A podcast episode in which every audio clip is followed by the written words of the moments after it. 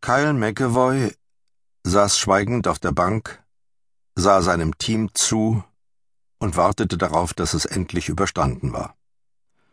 Noch ein Spiel, dann war die Saison vorbei. Seine letzte als Basketballcoach.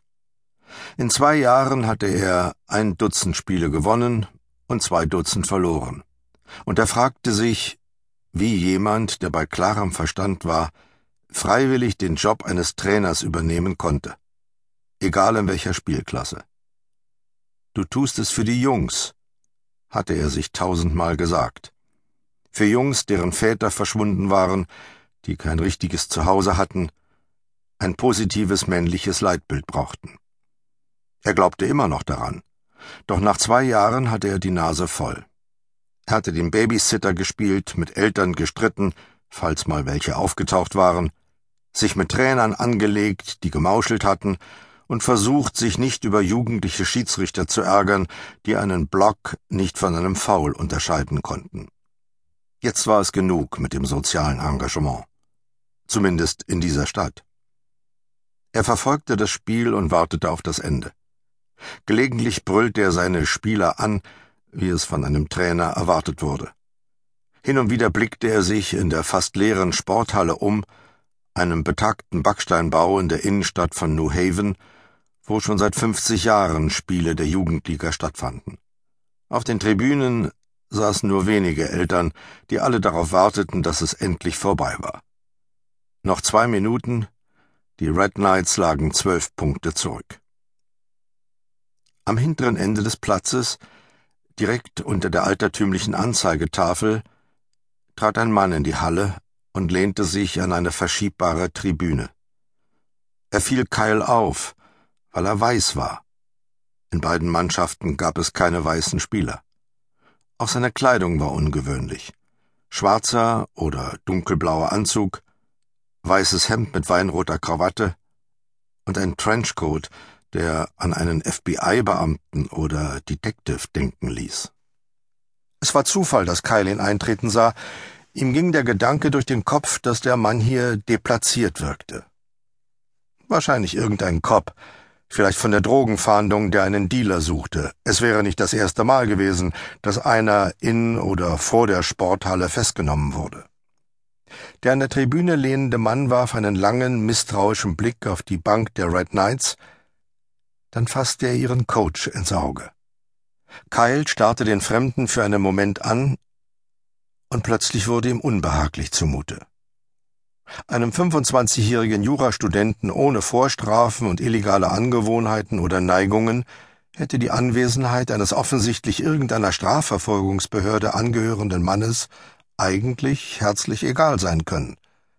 Bei Kyle McAvoy verhielt es sich anders. Männer in dunklen Anzügen, FBI-Beamte und andere Ermittler deren Job es war, tief zu schürfen und Geheimnisse zu entdecken, beunruhigten ihn. Noch dreißig Sekunden. Das nächste dumme Foul. Kyle rief dem Schiedsrichter zu, er solle es doch einfach durchgehen lassen. Er nahm wieder Platz und wischte sich den Schweiß ab. Es war Anfang Februar, und wie immer war es in der Halle auch heute ziemlich kühl. Warum also schwitzte er? Der Agent, der Cop, hatte sich nicht vom Fleck gerührt. Ihm schien es Spaß zu machen, Kyle unverwandt anzustarren. Endlich ertönte das altmodische Horn, das Schlusssignal. Gott sei Dank, es war überstanden. Eine Mannschaft jubelte, der anderen war es egal. Während Kyle dem gegnerischen Trainer gratulierte, warf er einen Blick zur Tribüne hinüber. Der Mann in dem Trenchcoat war verschwunden. Wie wahrscheinlich war es, dass er draußen wartete? Natürlich, das war paranoid. Doch mittlerweile lebte Kyle schon so lange mit dieser Paranoia, dass er sie sich eingestanden hatte und damit klarzukommen versuchte. Kurz darauf war er bei seinen Jungs im engen Umkleideraum, der sich unter der altersschwachen Tribüne befand. Er sagte all die richtigen Dinge. Ihr habt euch Mühe gegeben, guter Einsatz, manche Spielzüge haben besser geklappt, Lasst uns am Samstag einen coolen Saisonabschluss hinlegen. Die Jungs zogen sich um und hörten kaum hin. Sie hatten genug vom Basketball, weil sie keine Lust mehr hatten, ständig zu verlieren. Und die Schuld daran trug natürlich der Trainer. Er war zu jung, zu weiß und zu sehr der typische Student einer Elite-Uni. Die paar Eltern, die aufgekreuzt waren, warteten vor der Tür, und wenn Kyle an diesem sozialen Engagement etwas hasste, dann die angespannten Momente, die folgten, wenn er mit seinen Jungs aus der Kabine trat. An diesem Abend wollte er nicht nur den lamentierenden Eltern seiner Schützlinge, sondern auch dem Mann im Trenchcoat ausweichen. Er verabschiedete sich von seinen Jungs, und als die den Umkleiderraum verließen, verschwand er durch die andere Tür, die in einen dunklen, engen Gang führte, der unter der Tribüne verlief. Am anderen Ende befand sich ein Ausgang, durch den man in eine Seitengasse trat. Es hatte stark geschneit, und er eilte den vereisten, kaum passierbaren Gehsteig hinab. Die Temperatur lag irgendwo unter Null. Es war halb neun an diesem Mittwochabend. Und sein Ziel war die Redaktion der Zeitschrift der Yale Law School, wo er mindestens bis Mitternacht arbeiten wollte. Er schaffte es nicht. Der Agent oder Cop lehnte am Kühler seines am Straßenrand geparkten roten Jeep Cherokee. Obwohl seine Füße bleischwer schienen und seine Knie nachzugeben drohten, schaffte es Kyle irgendwie weiterzugehen, als wäre alles in Ordnung. Er versuchte einen kühlen Kopf zu bewahren. Sie haben nicht nur mich gefunden, dachte er, sondern auch meinen Jeep. Ich habe nichts Unrechtes getan, sagte er sich wieder und wieder. Nervenaufreibendes Spiel, Coach, sagte der Mann, als Karl noch etwa drei Meter entfernt war und den Schritt verlangsamte.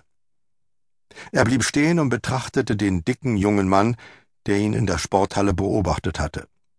Er hatte rote Wangen, rotes Haar und eine Ponyfrisur. Kann ich Ihnen helfen? fragte er. In diesem Moment sah er Nummer zwei über die Straße kommen. Sie arbeiteten immer zu zweit. Das hoffe ich, erwiderte Nummer eins, während er eine Brieftasche hervorzog und sie aufklappte. Bob Plant, FBI. Ist mir ein Vergnügen, sagte Kyle, der unwillkürlich zusammenzuckte. Plötzlich war ihm sehr mulmig zumute. Nummer zwei trat zu ihnen. Er war zehn Jahre älter als sein Kollege, deutlich schlanker und an den Schläfen ergraut.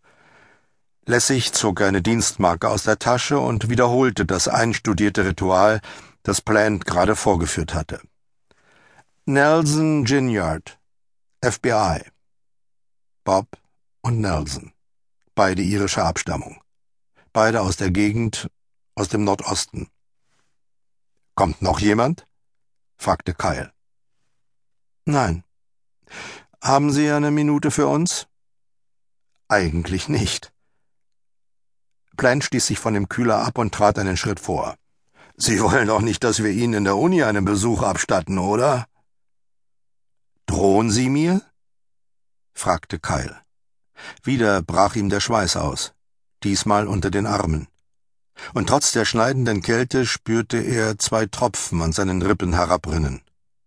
Noch nicht, antwortete Plant grinsend. Trinken wir einen Kaffee, dauert nur zehn Minuten, sagte Ginyard. Um die Ecke ist ein Deli, wo man Sandwiches bekommt. Da ist es bestimmt wärmer. Brauche ich einen Anwalt? Nein. Das sagen Leute wie Sie immer. Mein Vater ist Anwalt. Ich bin in seiner Kanzlei aufgewachsen. Ich kenne Ihre Tricks. Keine Tricks, Mr. McAvoy. Versprochen, entgegnete Ginyard. Es klang aufrichtig. Wie gesagt, nur zehn Minuten. Sie werden es nicht bereuen. Geben Sie mir einen Anhaltspunkt, worum es geht. Sonst lautet die Antwort Nein. Die beiden FBI-Beamten blickten sich an und zuckten die Achseln. Warum nicht? Früher oder später müssen wir es ihm sowieso sagen.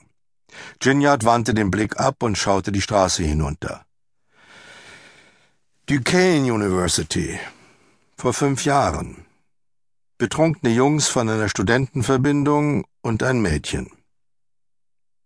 Kyles Körper und Verstand reagierten unterschiedlich. Seine Schultern sackten herab, die Beine knickten etwas ein, ein leises Ächzen entfuhr ihm. Aber sein Verstand wehrte sich sofort.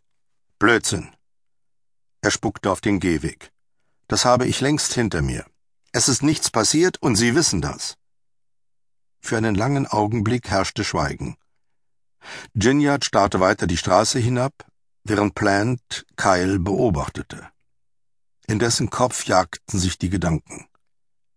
Warum wurde das FBI bei einem vermeintlichen Verbrechen aktiv, für das die Strafverfolgungsbehörden des Bundesstaates zuständig gewesen wären? Im zweiten Jahr seines Jurastudiums waren in einem Seminar auch die neuen Gesetze hinsichtlich von Verhören durch das FBI zur Sprache gekommen. Heutzutage war es strafbar, einen FBI-Beamten in einer solchen Situation anzulügen. Sollte er gar nichts sagen? Seinen Vater anrufen? Nein, das auf keinen Fall.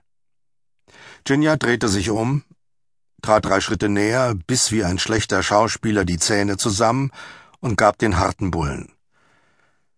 Kommen wir zur Sache, Mr. McAvoy. Mir ist saukalt. In Pittsburgh liegt eine Anklageschrift wegen Vergewaltigung. Sie können natürlich den abgebrühten Klugscheißer spielen, den brillanten Jurastudenten, der sich eiligst einen Anwalt besorgt oder seinen Daddy anruft. Wenn Sie eines von beidem tun, wird morgen Anklage erhoben. Dann sitzen Sie in der Scheiße und können sich Ihre Zukunftspläne abschminken.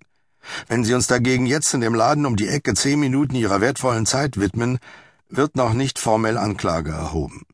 Vielleicht wird die Sache sogar ganz fallen gelassen. Und Sie kommen davon, ergänzte Plant.